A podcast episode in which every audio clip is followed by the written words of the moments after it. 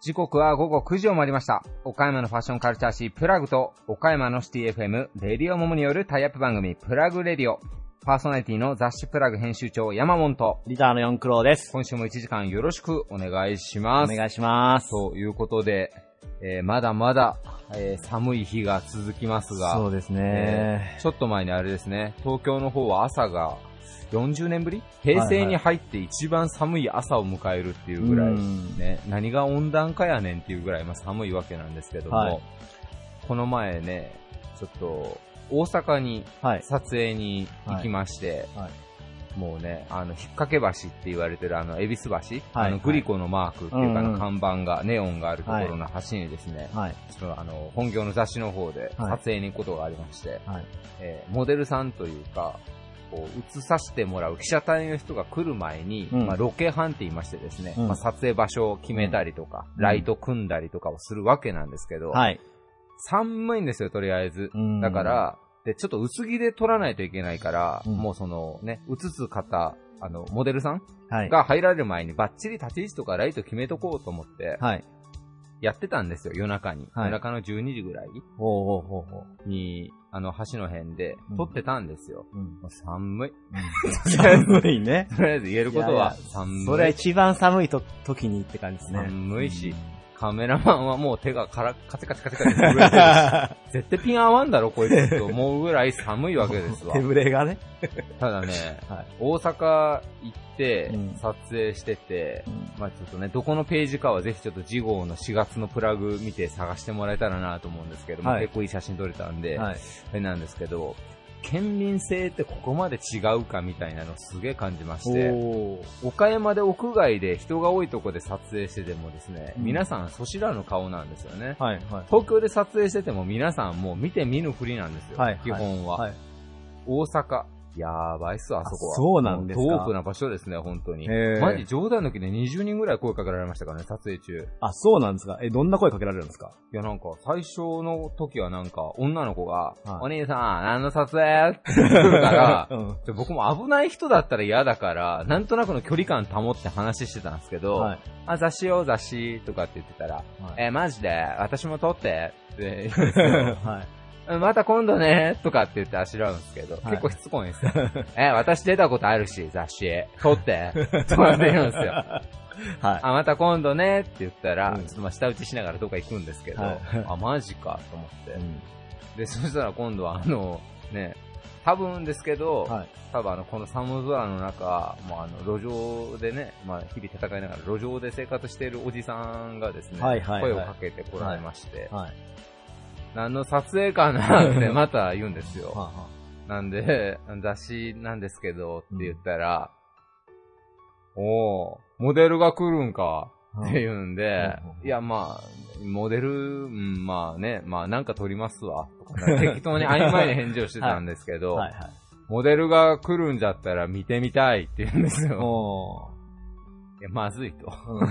ー。まずいね。もう終わったよって片付けしてるよとか適当なこと言っても、しっしとも帰ってもらったんですけど、はいはい。こんな感じでですね、次から次へと資格が送り込まれてくるんですよ、大阪から。結構興味持ったらこう食いついちゃうんですね、大阪の人。やばいんですよ。えで、これは結構ね、あの、恵比寿橋のもう一本、はいえーっと、御堂筋寄りか、ーはいの上でまず撮ったんですよ、メインカットをね。はいはいで、次は、恵比寿橋ってあの、引っ掛け橋って言われてる人通りが多いところで、うんこう、撮りたい絵としては、うんモデルさんが真ん中にパチンと立ってて、はい。で、周りはなんかこう、ブレてるみたいな。はい。人がたくさんいるみたいな。はいはいはい。絵を撮ろうとうん。思ってうん。行ったんですよ。はい。そしたらですね、撮れません？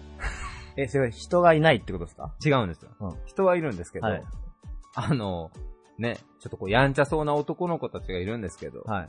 そのモデルの女の子が立ったら、なんか後ろで、あの、チューチュートレインみたいなことをし始めるわけですよ。なるほどね。もうボケてくるんですね。もう、もうね、はいもうね、関わり方が半端じゃないですよ。なんかもう、本当に。それ鍛えられるな、いや、それ。本当ね、はい寒いし、イライラするし、腹立つしで、結構な修行でしたね。ええ、でもノリはいいんだなって思いました。あでもそうですよねうんノリはすげえいいんだなと思って、やっぱ大阪すげえなって思いましたね、なんかあれは。めっちゃ距離感近いんですね、そうやって。いきなり集中トレインとかね。そう、いやもうほんとやばかったっすよ、もうマジで。なんか、撮影してたらギャラリーもすげえ集まってくるし、えでただ周りから見るだけじゃなくて、うんなんとか絡もうとするんですよ、なんか。なだから多分ね、あの、昔あの、ズームイン朝ってニュース番組ありましたねガラスの前、後ろで通行人の人たちが見ながらやってたじゃないですか。うんうんあれ、大阪でやったらえらいことになりますよ、多分。そうね、いろんな小ボケをかましてきてね。と東京だからあのぐらいで終わってるんです多分なるほど関西でやったら多分大変なことになりますね、多分。え、まあ大阪楽しいなっていう話と、うんあともうね、うん老いは怖いなっていう。老いを感じますか？その大阪行った日が、なんと朝の6時から撮影で、ん。で、深夜そのまあクラブにその後撮影に行くっていうスケジュールなんですけど、はいはいはい。岡山に帰ってきたの、車で行ったんで高速で、はい朝の6時なんですよ。はいはい。もう綺麗に24時間稼働してるじゃないですか。はいはいはいはい。もうね、もう、もうですよ。ね。本当に。なんなんすかね ?20 代前半ぐらい、徹夜が楽しいイベントみたいな感じがあったじゃなあいですか。ったあったなんか。うん。オールしちゃう、うんするみたいな感じのこう楽しいノリがあったのに。もう今や昔ですよ、本そう当に。ですね。もうね、今もうすぐあったかいお風呂に入って寝たいっていう。寝たいね寝たい。うんもうコンテンツいらない。寝たいっていう。老いは怖いですわ。まあ、その分昼間に楽しいことしていきたいですよ。なんなんその、もういらんいらん、そういう。何その本当、496その爽やか3組的な発言はな爽やか3組。そんな中でもそんな中でも僕はポジティブに 前向きにやっていくぞみたいな感じなんすかそしいな。いれ。やいやいや、全然全然。なんで一人だけ太陽の方に近い方に行こうとするの？いやいや、太陽じゃないし。なんで僕の前に立って僕に影を被せるの？いやいや、被せてないですよ。僕、嘘、被せてますかね？これ、影。ダメだわ。ポジションが。ポジションがポジ。ション争いが卑怯だわ。いやいやいやいや、ポジション争いしてないけどな。すぐ日当たりがいい方、日当たりがいい方へ行こうとして。いや、すごい純粋な感じですよ。いや、でもね、ほんとね、うん若いって素晴らしいですよ。いや、そうそう。本当に、うん最近ちっちゃい子が頑張ってるの見たら、もう泣いてますもん。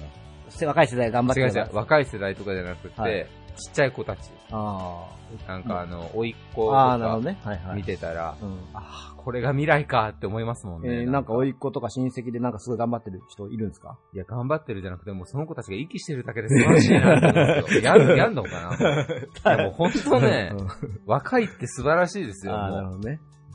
ダメですね。あれです。か、子供欲してるんじゃないですか、それは。いやいや、子供をね、育てれるほどまだ解消があるとは思えてないんで、ちょっとまだわかんないですけども、ただね、若いってやっぱ素晴らしいですわ。でも何が素晴らしいって、あのね、この番組ずっと聞いていただいてるリスナーの皆さん、あの、中盤にこの番組のメインの企画のバリアスリーダーっていう、うん。いろんな経営者の方とかリーダーの方のお言葉をね、はい。いただくというコーナーがありますけども、はい60代ぐらいがメインかな、多いのが、50、60。そうですねまあ上は経営者はい70代ぐらいの方。はい、そうですね。まあ、元気ですわ。いや、ほんとね。本当に。うんパワーがやばいですわ。うんもう第一線で働いてますもんねえ。ー中にはもう眼力だけで人殺せるんじゃないかぐらいね、気合が入った顔つきされてる方もいらっしゃるし、はい。はい。やっぱね、ああいう風に、やっぱね、なんかこう、年を重ねても、うんああいう雰囲気醸し出したいですよね、なんかね。うんうんうん何かなうん、うん、うん。いや、でも本当そう思いますね。僕もインタビューとかね、行かせてもらうんですけど、いやー、これくらいのかっこいい大人たちになっていきたいなって思いますよね。ほらまた、かっこいいとか言ってみたりとか。僕誰がそんな話した？いや、知ってるじゃないですか、気概があるっていうね。いやいや、違う。僕はね、あの、あ素晴らしい方たちですし、ありがたいし、リスペクトもしてるんですけど、この人たちみたいになりたいとかではなくって、逆に、自分が60とか70になった時に、あんな感じになる、どうやったらなれるのかなと思ってあ。そこです。そうそう。今でさえ、だって僕もあれですよ、有り余るお金があったら、もうハワイに行って、はい部屋から出ずにずっと海外ドラマ見てますもん、多分。本当に。いや、まあ、それこそね、それは今回のテーマの成功者の共通点というのを一個並べていったら見えてくるんじゃないですか、それは。どうやったらなるかっていうのは。何をこううまいことまとめようとしようんだよ。ゴールも見えてないのに。ね。また、常にゴールのない会話だからね。会話じゃなくて、あなたの振りですよ、本当に。フリーフリーですか？あなたの振りですよ、うん本当にそれは。そうね。もう怒っても今みんなダイヤルか回したよ、多分今。ダイヤル？ああ、ラジオのね。うん、チャンネル変えたよ、多分。すいません。戻ってきて、みんな。戻ってこんわ。気持ち悪いな、ほんま。ただでさえ、レディオモも電波悪いんだからい。や、そんなこと言ってダメだね。ただでさえ、電波悪いんだかダら。メですよ。それカットだな。いやいやい。やいや、僕 FM 岡山とレディオモも車内でちょっと聞き比べたんですよ、この前。マジで。ダメだって。マジで。何なんですかねあれ、角度の問題ないですか？違う違う違う。俺らの伝える気合よ、やっぱり。多分それは気合ね。そうそう。あなるほどリスナーの気合が足りないんですよ。リスナー？リスナーじゃなかった。大変失礼しました僕ら、パーソナリティの方です。ね。パーソナリティの気合がないから電波に伝わるんですよ、それが。じゃあ、電波をよりクリアにするために。はいえーちょっとぜひ皆さんもね、あの、我々、レディオモモの79.0、はい。FM79.0 と、はい。えー FM 岡山さんの、えー76.8、はい。えーぜひ、聞き比べていただけたらなと思います。キキラジオ。はぜ、い。ぜひね、実験してみてください。はいちょっと僕もね、ラジオ電波の強さとかちょっとあんま難しいことはよくわかんないですけど、はい。ただ言えることは我々の方が弱いということだけは言えると思いますね。か。はい。はい。えー、では、えー、続いての企画に参りましょう。えー、続いては、岡山地元リーダーたちの思考を探るバリアスリーダーのコーナーです。誰もが知る有名企業から、岡山の隠れたすごい企業まで、約200名のリーダーの皆さんへインタビューをしてきました。毎回の放送ごとに数人ずつインタビューを公開していきます。今回のテーマは、成功者の共通点。リーダーたちへのインタビューには、岡山で頑張る皆さんの明日の活力になるようなヒントが隠れているかもしれません。今回のゲストは、株式会社リペアテック代表取締役佐々木翔平さん。ビジネスセンター岡山株式会社代表取締役岡本忠さん。焼肉木田屋代表取締役木田幸雄さん。倉敷ビューティーカレッジ校長安部義和さん。ハーレーダビッドソンバルコム岡山所長杉原正和さん。風景のある家合同会社主催川島光さん。グリーンライフ株式会社代表取締役社長、向井武信さんです。それではどうぞお聞きください。以上、フリートークのコーナーでした。Various leader produced by Plug Radio. 365日24時間、独自の高い技術で補修サービスを提供する傷補修の専門集団、株式会社リピアテック代表取締役佐々木翔平さんです。よろしくお願いします。よろしくお願いします。えーまず、365日24時間対応できるというその幅広い対応力ということについてお話をお伺いしてもよろしいでしょうか？はい。我々の仕事は基本的に建築業界ですとか、あの、業者様からのご相談が多いんですけれども、あの、夜勤ですとか、急に夜の仕事をされてる時に突発的に起こってしまうこともありますので、もういついかなる時でも、日曜日でも祝日でも対応できるようにはしております。なるほど。お客様のために必要とあればどこでも駆けつけるという。そうですね。はい。ちなみに対応エリアの方は、えー基本的に中四国、あと時々関西の方に、あの、呼呼んでいただけば、あの、お伺いすることもあります。中四国、関西であれば、どこでも。そうですねはいということですね。で、まあ、リペアテックという名前からどんなことをするのかなと想像はできるとは思うんですけど、はい具体的に事業内容について教えてください。基本的に建築物、建築の現場ですとか、お引っ越しの時の、あの、傷がついてしまったりですとか、えー建物とか家具ですとかの、まあ、傷を直す、えー専門の仕事になります。なるほど。まあ、お家の中であったりとか、まあ、外もそうかもしれないですけど、特に、あの、賃貸物件とかをされている方だと、はいまあ、壁を傷つけてしまった、じゃあ敷金から張り替えではい、はい引。かれますと。ええいうことがあると思うんですけれど、はいそれももしかして事前にリペアテックさんにお話をお伺いすると、もしかしたら負担が軽くなるケースも出てくるそうですね。ははいい。あのー皆さんあまりご存知ないんですけれども、あのーそれぞれに入居されるときには必ず火災保険をつあの、入られると思うんですけれども、そういったものを活用して、えー傷を、あの、事故という扱いにして直すことは可能ですので、まあ、あの、事前に我々にご相談していただければ、少しでも敷金が多く返ってくるということはあると思います。なるほど。皆さん、これはもうウルトラ C の、本当に皆さんあんまり知られてないような情報、今日お得な情報をお聞きすることができました。はいありがとうございます。はい。あの、補修なんですけれど、はい。具体的なストーリーがあれば、そうですね。まあ、あの、お引っ越ししたばかりのお家で、あの、お子様が、例えば、物を落としたりですとか、あの、物をな、おもちゃを投げて傷つけてしまったという時に、あの、新しく住んだばかりなのに、この傷またフローリングを張り替えたりとかしなければいけないのかというご相談があった時に、まあ、我々がお伺いして作業させていただいた時には本当に感動していただきました。なるほど。はい建てたばっかりで、はいでも子供を責めるわけにもいかない、そねその気持ちをはい。直したわけですね。そうですね。はいまあ、そんな佐々木社長なんですけれど、お題である成功者の共通点について教えてください。はい。えー、まあそんな成功者でもないので、こんなことを語ってもいいのかわからないですけど、謙虚さというのが一番重要なことなのかなと思ってます。はい特に我々の仕事というのは、あの建築業、建築の現場でしたら傷をつけた人とつけられた人の中間に立って仕事をする、そういう仕事、そういう立場の仕事になりますので、どちらかによった仕事ではやっぱりスタイルというか、どちらかによったような、あの、横柄な態度ではやっぱりダメなので、常に謙虚にというのが我々の経営理理念の中にも入ってます。なるほど。佐々木社長も、その謙虚という言葉を書かれたんですけれど、はい常に両方の立場に立ってはい、お気持ちを考えて、謙虚にしっかりと今までやられたということですよね。そうですね。はい。なるほど。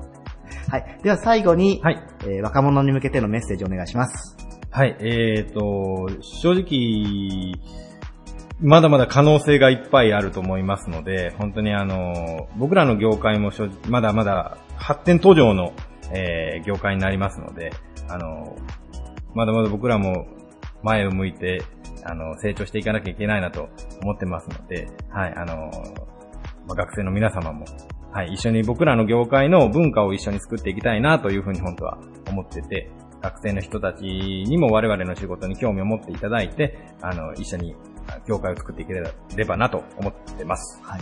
補修に特化してサービスを提供しているというところで、魅力のある、やりがいのあるお仕事かなと思います。はい。ゲストは、株式会社リペアテック代表取締役、佐々木翔平さんでした。ありがとうございましたあ。りがとうございました。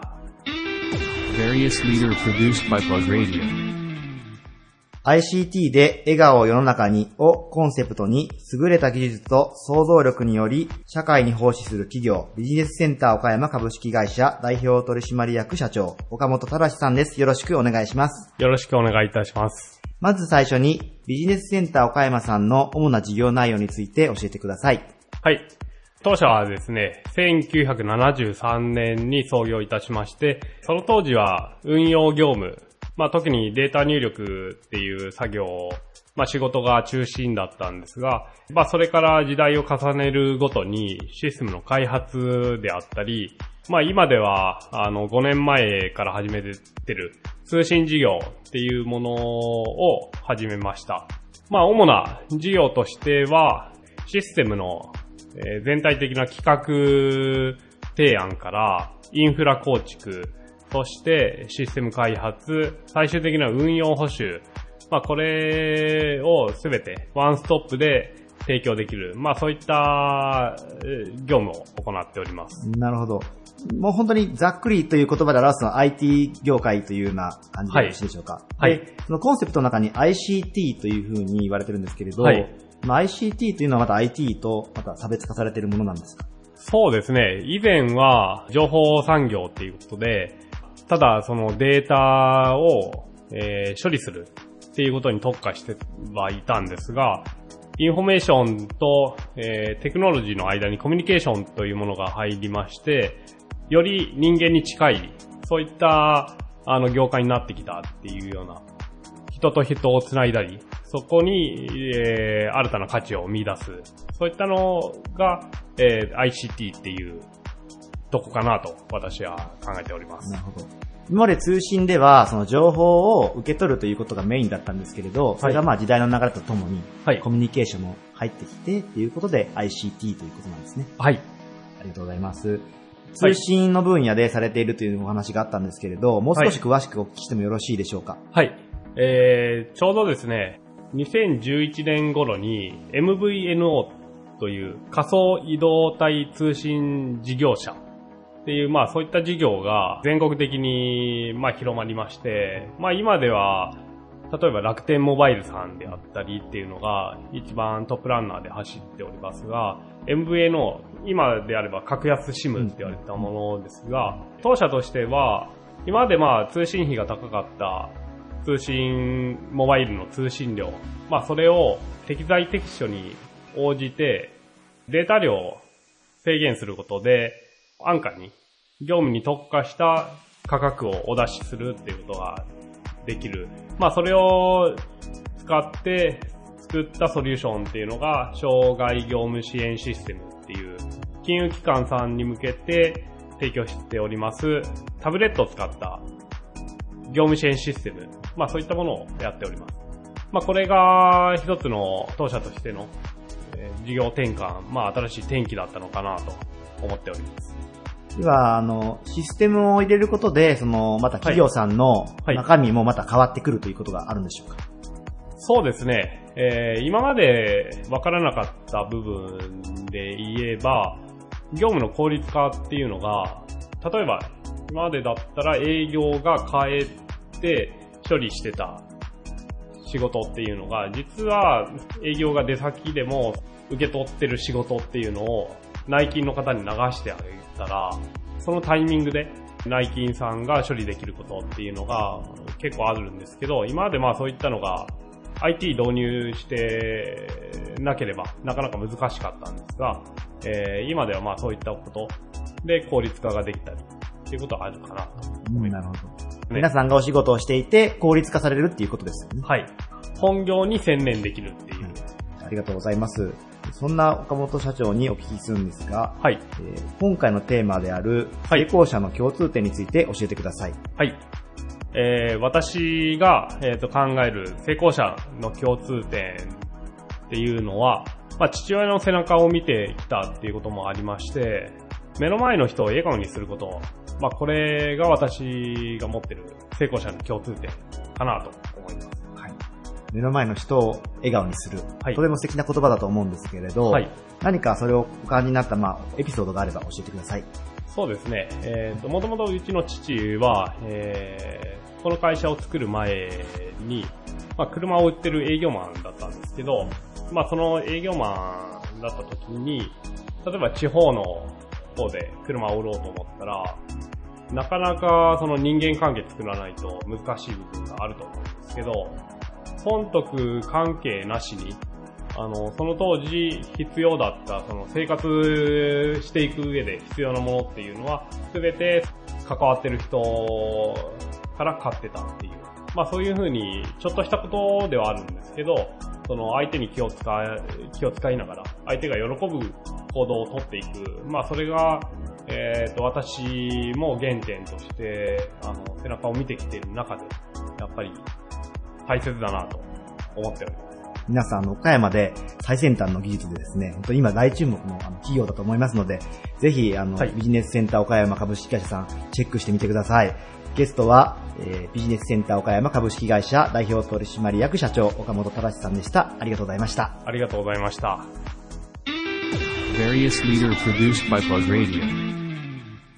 岡山市内に2店舗展開、厚切りタンを堪能できる焼肉店、焼肉ひだやオーナーの木田幸雄さんです。よろしくお願いします。お願いします。最初になんですけれど、焼肉ひだやさんの魅力について教えてください。はい。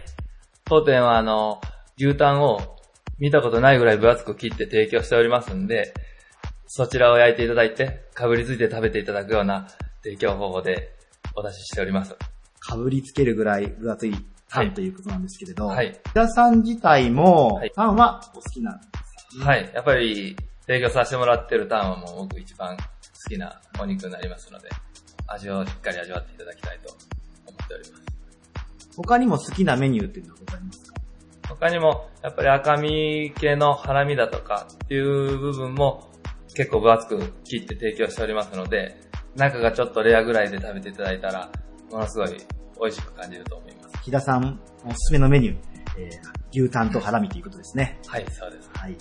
まあ、この焼肉ひだやさんははい創業されて、はいまあ、間もなく3年になると思うんですけれど、はいえー焼肉店をはいやろうと思ったきっかけ教えてください。はい。昔からあの、焼肉店っていうのをしたいとずっと思っておりまして、まあ30歳ぐらいの時にたまたままあそういうタイミングがあったんで、ちょっとそちらの方向に行かせていただいたという形になっております。で、1店舗目が、はい。この大工にある、まさに市役所のすぐ目の前にある、はい。北屋さんのお店なんですけれど、はい。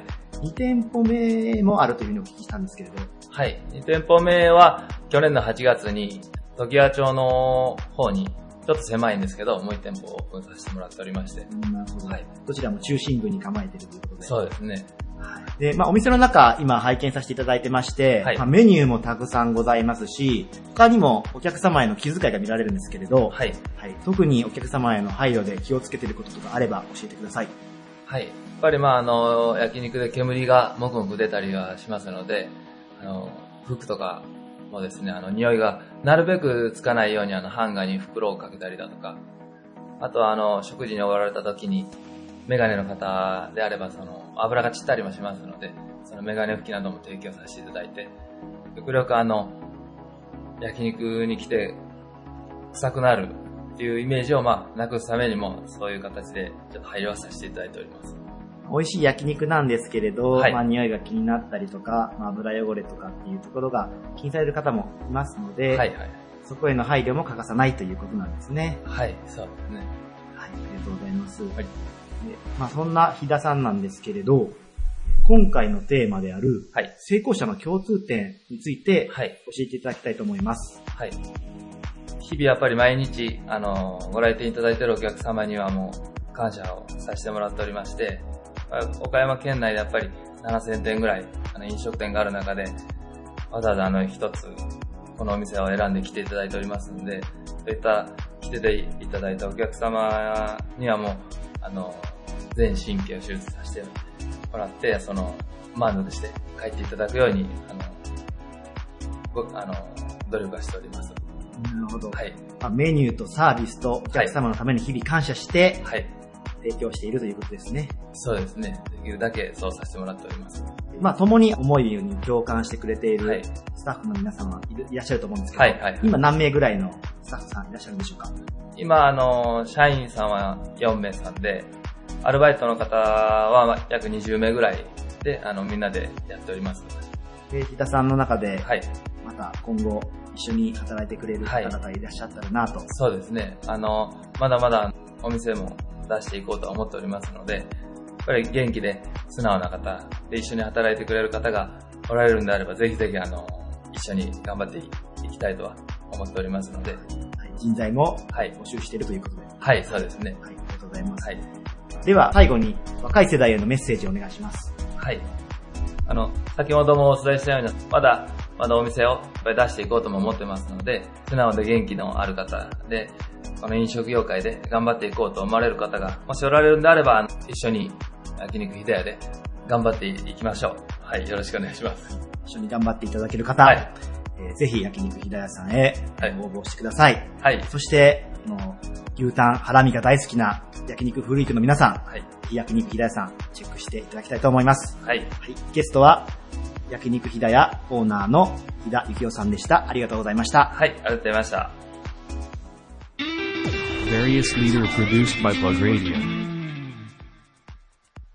倉敷で美容師、ネイリスト、メイクアップアーティストを育成する専門学校倉敷ビューティーカレッジ校長安部義和さんです。よろしくお願いいたします。よろしくお願いします。まずはじめに、まあ、倉敷ビューティーカレッジさん、まあ、略称が KBC はいだと思うんですけれど、まあ、KBC さんの、まあ、育成に関するポリシーについて教えていただきたいなと思います。はい。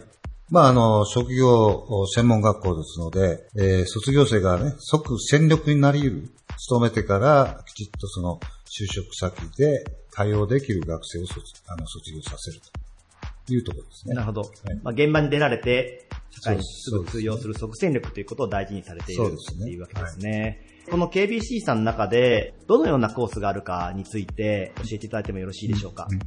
それは通常の、その、美容専門学校ですので、はい。視力は、あの美容師を育てるというかね、えー2年間、あるいは通信制は3年間ということで、あとは、え1年コースでネイリストのコースと、それからメイクアップアーティストのコースがあります。なるほど。まあ、様々な形態に合わせて、まあ、利用して学べるように整えられてるってことですよね。そうですね。はい。まあ、実は本日も KBC さんの中で取材をさせていただいてるんですけれど、学生さんたちの元気な声が。ああ、もう、学生は元気ですよ。ですよね。ええはい。まあ、この KBC さんなんですけれど、まあ、年間を通して様々な取り組みもされているということなんですけれど、まあ一番、まあ学生が、あその、そのためにエネルギーを最大限発揮させるっていうのは、政策発表会って言って、まあ学園祭のようなもんですね、通常の学校のね。これは、それまでに覚えた、えー習得した技術をフルに使って、まあ企画、演出、衣装を合わせ、映像、それから、まあシナリオもそうだけど、えー音、すべてあの、学生が用意いたします。あなるほどええ。もうでは、ここで学ばれたことをすべて集大成を表現するということですね。そうですね。はいで。結構、音響なんかはいろんな音楽を取り入れて、結構詳しい子がいるんだよね。あなるほど。毎年毎年。はい、はい。まあそういう子がみんなあの音楽をつなぎ合わせて BGM 作っております。なるほど。では、まあ、その学生さんの中で力を合わせて、そうですね。強みを生かしてやられてるということですね。で、KBC さんの中でもう一つ、あの、変わった特色といいますか、取り組みが、岡山の高等学校さんと連携しているというお話をお伺いしてもよろしいでしょうか？はこれはあの、ダブルスクールと言いまして、通常の高校の中に美容科がありまして、その美容科っていうのはあくまでも美容師の国家試験も取ると。だから、まあ、高校卒業資格と同時に、美容の国家試験を受けれる資格を得れるということなんですね。なるほど。そういった意味でダブルスクール。では、そこを卒業することで、最短で、18歳ですね。18歳で18歳で、通常は20歳はいですけども、18歳で国家試験をえ得る可能性があると。うん、なるほど。まあ、早くから決心された方にとっては、そちらへ行くというのもいい選択肢の一つですね。そうですよね。中学生のうちに自分の進路を定めるっていうことは、まあ大変なことだと思うけども、まあそういう子も結構いるという。はいはい。様々な取り組みをされている KBC さんの校長先生である安倍さんに、え今回のテーマである成功者の共通点について教えていただこうと思います。美容業界ではね、はい美容業界では、はい美容室、多くの美容師さんに、はいまあ、あ望みたいのは、はい。美容室って移動できませんよね、作ったら。はい。でそこの近隣の住民のあ美容と健康を司るっていう意味では、その町の一つの、まあ、中中心っていうかね、はい。特に美容に関しての中心なので、そこから美容に関するものを発信すると。はい。ですから、そういった意味では、まあ、医療に地域医療があると同じように、はい。まあ、地域美容ではなかろうかと思いますね。なるほど。ええその地域に根ざして、根ざしてを大切にしてということなんですそうね。ですよね。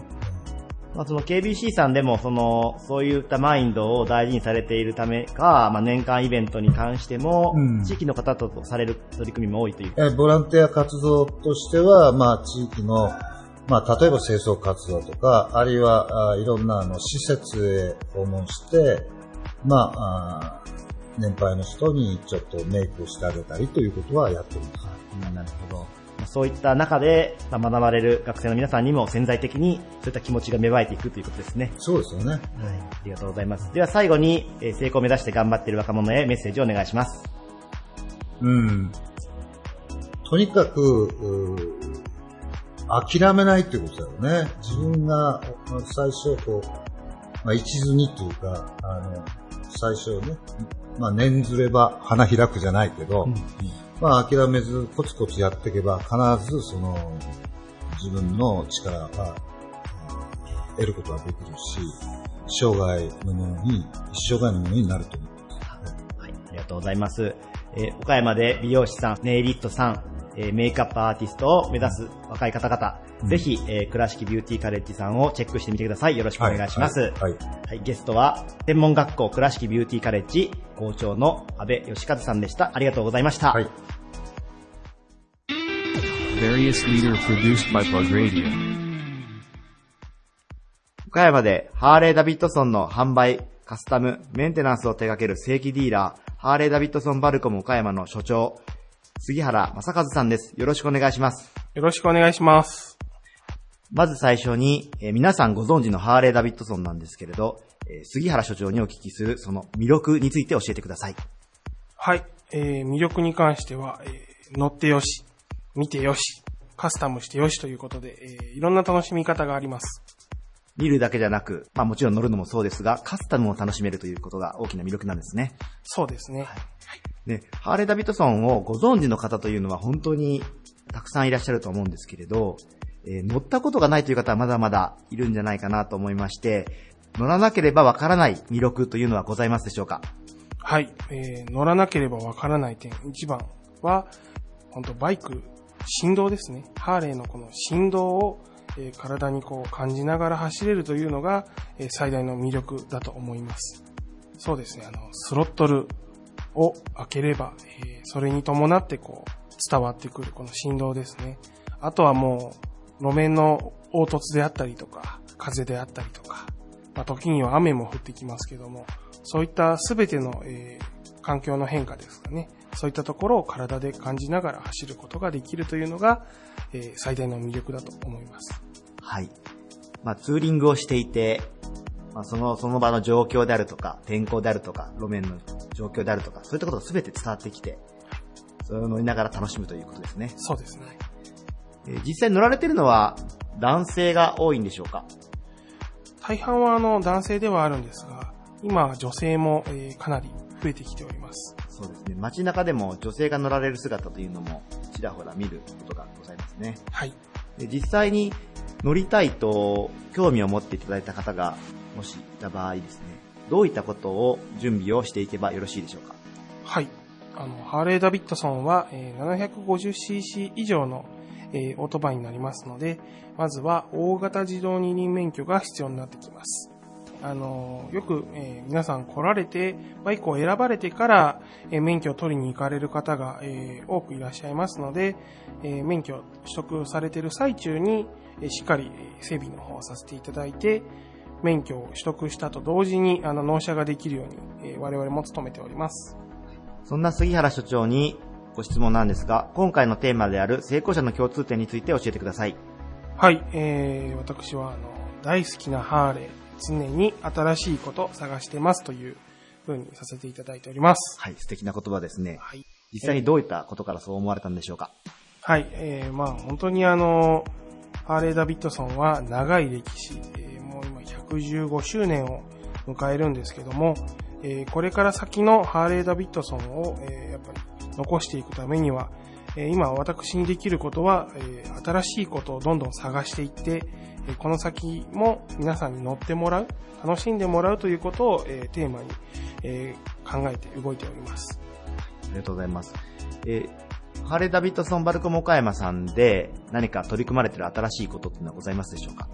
はい。えーまず一つ継続してやってることなんですけども、えー月に一度は、えー皆さんと楽しむためにツーリングの企画を組んだりですとか、あとは、あの、季節によって、えーバーベキューを一緒に行ったり、たりえー創業祭とかですね、そういった、えー店頭でできるイベントを行ったり、えーいろんなことをちょっとやっております。まあ、イベントを行ってツーリングやバーベキューを楽しんで、また新しいつながりが生まれたりもしているということですよね。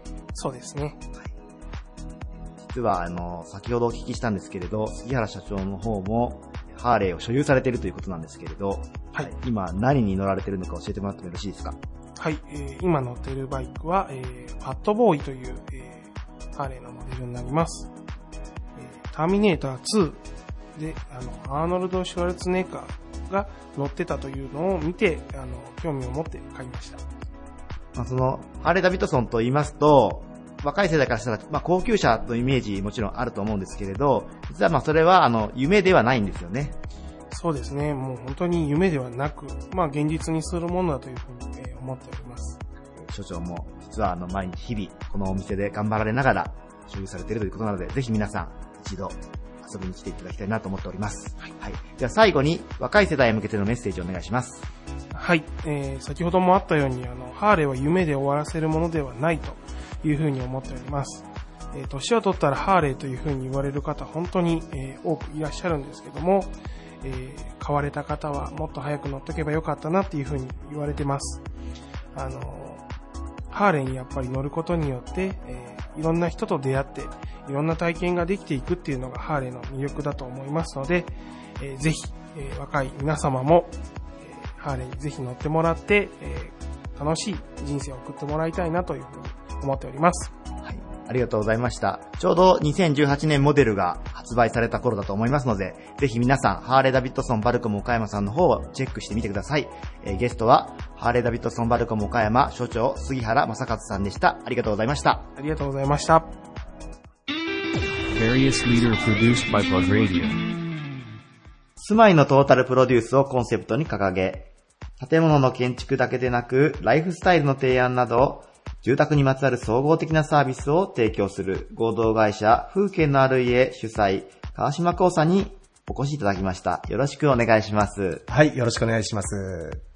まず最初になんですが、あの風景のある家のそのコンセプトについて、うんはいライフスタイルをトータルでプロデュースするというところなんですけれど、はいはい教えていただいてもよろしいですか？はい。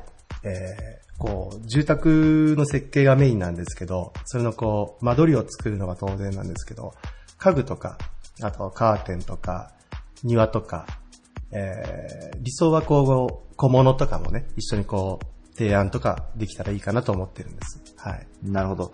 まあ、建て構えだけでなくて、うんはいインテリアとか、ええそのあとは、まあ、風景のある家という名前があるように、まあ、見た、そうですね。ね、見た風景をっていううんところですかね。はい他に何かお客様に大事にしていることってことはございまですすね。一番は、うーんと、こう、ご家族が家を建てて、ご夫婦がね、家を建てて、で、で、その時のお子さんがまだ小さい。でもこう、20年後、30年後にこう、家を建てたいっていう時に、えーまた風景のある家に声をかけてもらう。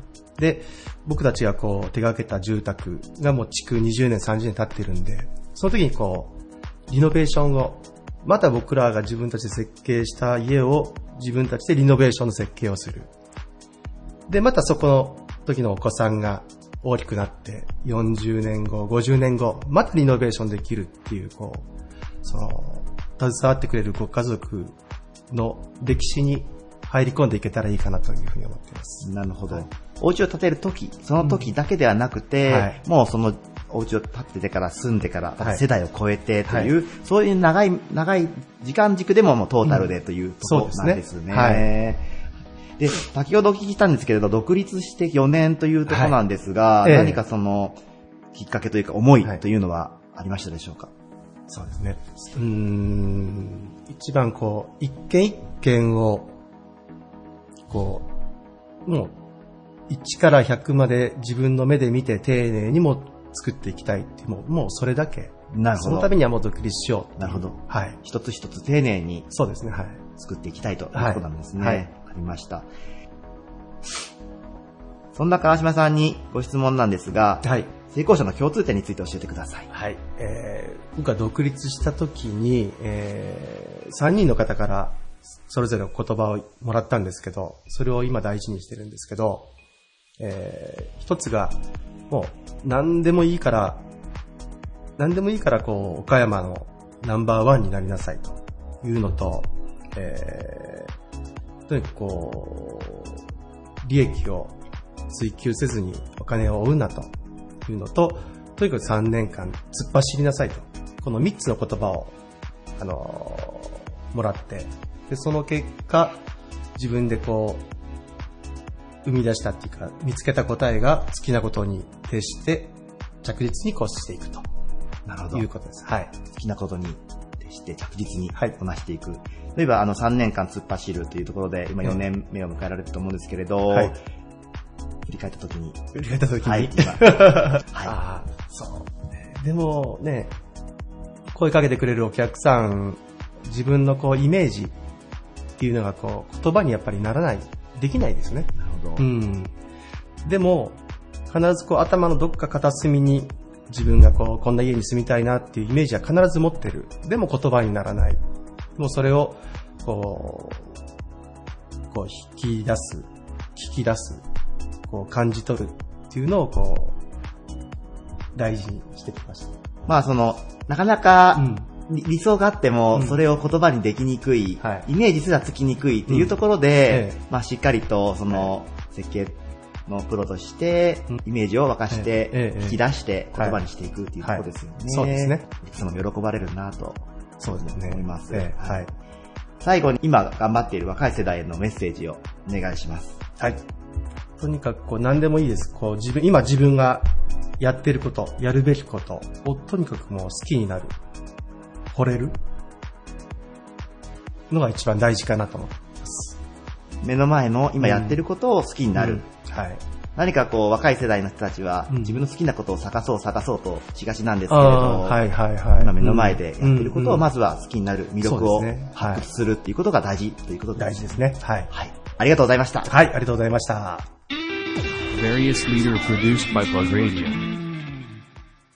オフィス、店舗、委員などを中心にこだわりのお掃除を提供するグリーンライフ株式会社代表取締役社長の向井武信さんです。よろしくお願いします。よろしくお願いします。はい。まずあの、グリーンライフさんという会社名なんですけれど、事業内容について詳しく教えてください。はい。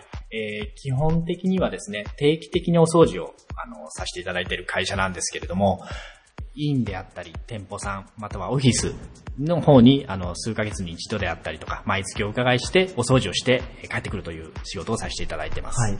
ありがとうございます。まあ、オフィスや店舗や委員さんの中をもう綺麗にするっていう、もう清掃されるということだと思うんですけれど、グリーンライフさんの名前がですね、ひらがなでグリーンライフっていう書くんですけれど、名前の由来などはどのような由来があるんでしょうか？はい。あの、この会社、まあ、この社名をつけたのは、創業者なんですけれども、あの、まず、分解すると、まあ、カタカナにはなるとグリーンということで、えー、緑ですよね。で、地球環境であったり、まあ、世の中の、まあ、バランスですよね。綺麗にするっていう時に、その、一部だけ綺麗になって、例えば会社の中だけ綺麗になって、排水をその外に出してしまうと、あの、これ良くないですよね。トータルとして汚くしてしまっているので、だとしたら全体のバランスの中でグリーンを守りながら、で、もう一つクリーンですから綺麗にするっていう、その思いがグリーンに入ってまして、ライフっていうのはまあ生活であったり人生ですから、あの、ただただ綺麗にすることだけではなくて、それを通じて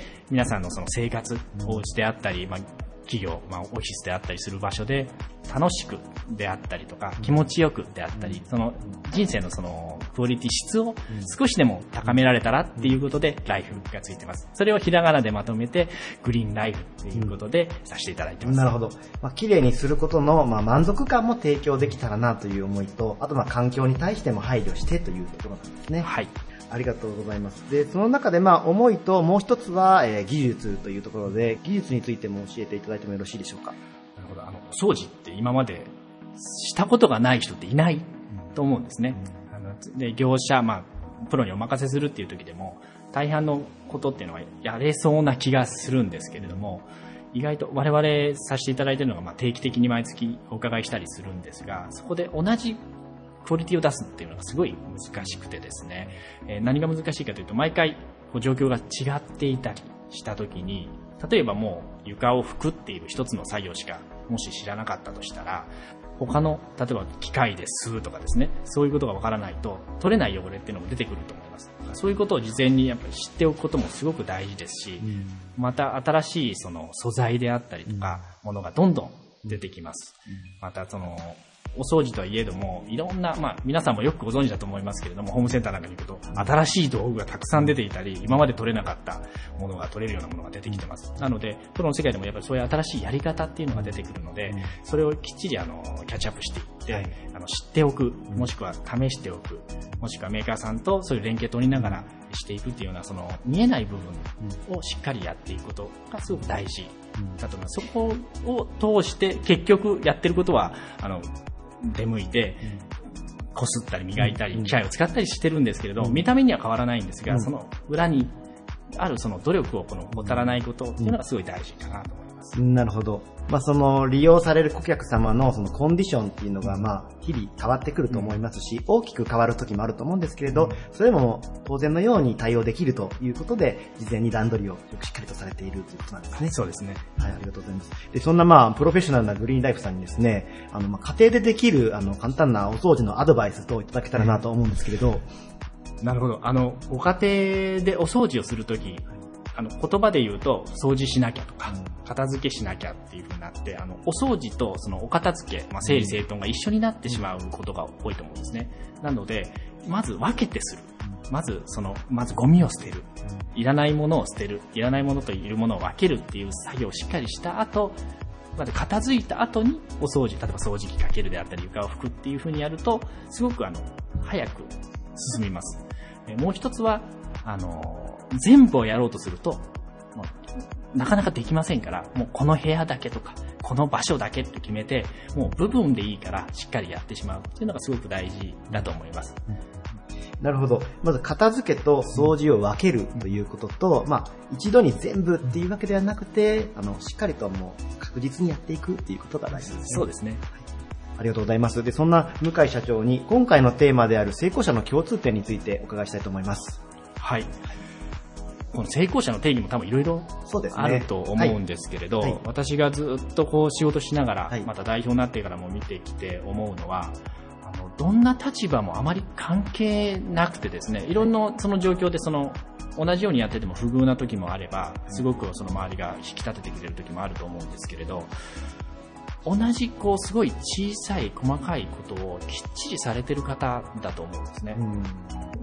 手を抜かないとかいう、まあ、約束を守るであったり、時間を守るであったり、ちょっと頼まれたことはすぐ、あの返したりとか、本当に細かいちっちゃいことなんですけれど、はい。はい。それを本当にちゃんとやってるんですね。もしくはやれなかったらちゃんと謝ったりとかですね。その部分がすごく、あの、大事なのかなと。だからもう、美、美な才な本当に差なんですけれど、ほん多分友達でもそうだと思うんですよ。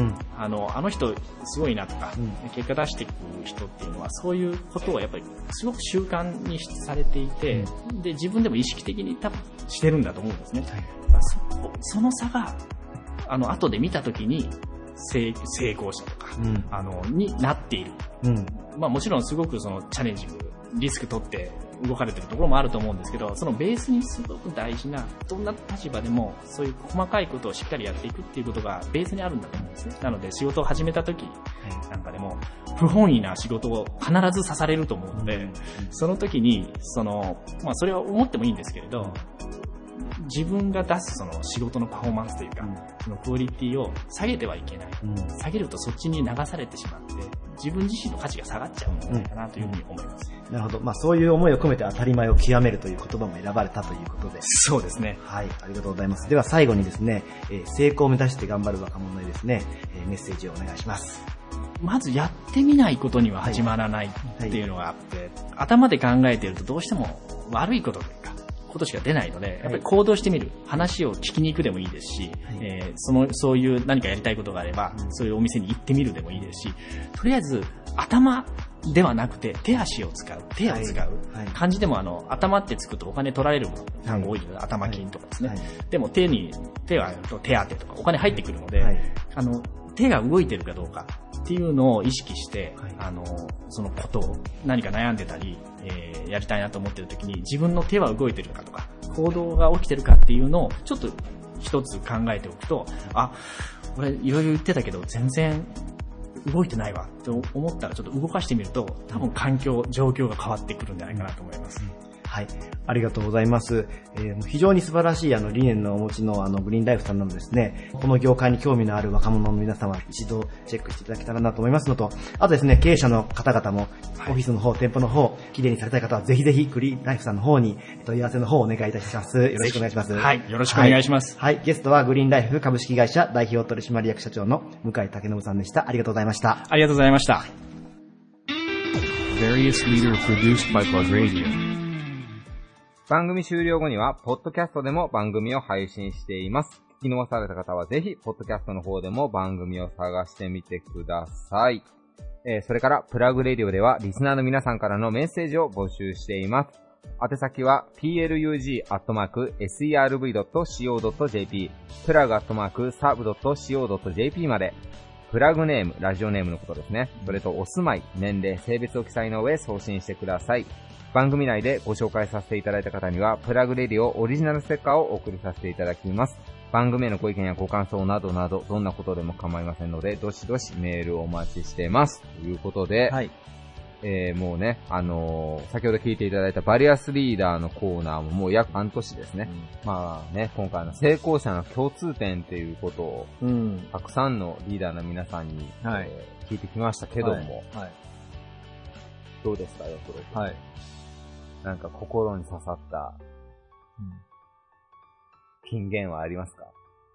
急に来ましたね。ゴールデンメッセージはありますか？金言をゴールデンメッセージって言ってしまう僕のこの英語力のなさ。そうですね。まあまあ、いろいろ本当にあったんですけど、まあ一つなんかその、まあ、リタっていうね、言葉を言われる方が、まあ、何名かいらっしゃったなと思うんですけれど、自分以外の方のことを考えたら巡り巡って自分のところに帰ってくるというお話ですね。そうです、そうです。はいはい。それが、なんかまあ、ついつい僕とかも、やっぱこう、目先のね、何かこう、いいことを追っちゃうっていう自分がいるんでね。なんかそういうお話を聞いたら、ああ、なるほどなと、まだまだ自分も未熟なところがあったなっていう、で、お勉強させてもらったっていうことは、印象に残ってますね。なるほど。はい。では人の言葉ではなくって自分たちで言ってみましょうよ。成功はしてないですけど、僕たちは。そうですね。はい。全く何も成功の背の字もありませんが、うん成功するためには何が必要だと思いますか？本名池田正樹、四九郎くん。いや、元公務員。まさのりまさごめん、間違えた。池田正則ね。はい。あなたもう名前わからんわ。四九郎。まあまあ、四ク。ロですね。池田正則か。正樹じゃないんだな。まさきじゃない。はいはいはい。四クロはね、うん。うん。まあ、そうですね。まあ、絶対にこう、いいことも悪いことも来ると思うんで、まあ僕はなんか、それも含めて全部なんか楽しんでいくっていうことかなと思うんですけどね。楽しむ。曖昧。曖昧？曖昧み曖昧？曖昧みじゃないですよ。曖昧？楽しむ。何事も楽しんで、突き進むっていうのがね、僕のポリシーかなと思うんです。はいはいはい。ですよ、僕、ちょっと久しぶりに喋りましょうか、自ら。はい。それも好感度下がるのをもう前提でいきますよ。はいはいもう僕の頑張る根源ですよ。はい。反骨精神。あーね。反骨精神。うんうんうん。